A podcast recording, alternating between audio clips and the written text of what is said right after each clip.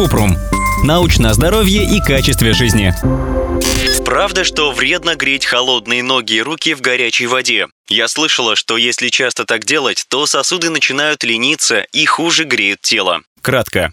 Нет, это не так. Горячих ваночек для ног и рук или горячего душа лучше избегать людям с сахарным диабетом, проблемами с сердцем и сосудами. Для здоровых людей нет таких рекомендаций. Однако, если руки и ноги сильно замерзли, эффективнее и безопаснее отогревать их теплой водой и постепенно прибавлять температуру. Обычно дерматологи рекомендуют мыться водой, температура которой 44 градуса по Цельсию. Чтобы ее проконтролировать, можно использовать насадку термометр для душа. Отдельно скажем про оказание медицинской помощи при переохлаждении. Для обогрева человека нельзя применять прямой нагрев и горячую воду. Лучше использовать сухое тепло. Например, теплую воду в пластиковой бутылке, которую обернули полотенцем. Прикладывать ее нужно к шее, грудной клетке или области паха.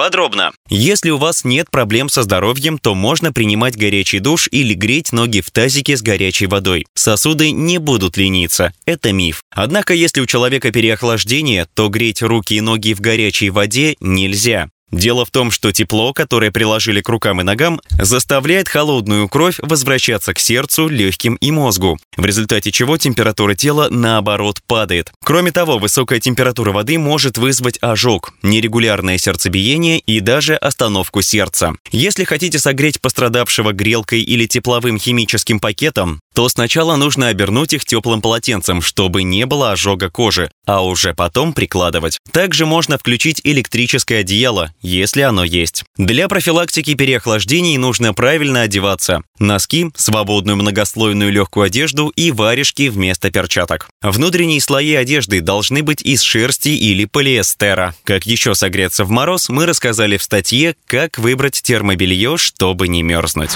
Ссылки на источники в описании подкаста. Подписывайтесь на подкаст Купрум, ставьте звездочки, оставляйте комментарии и заглядывайте на наш сайт kuprum.media. Еще больше проверенной медицины в нашем подкасте без шапки. Врачи и ученые, которым мы доверяем, отвечают на самые каверзные вопросы о здоровье. До встречи!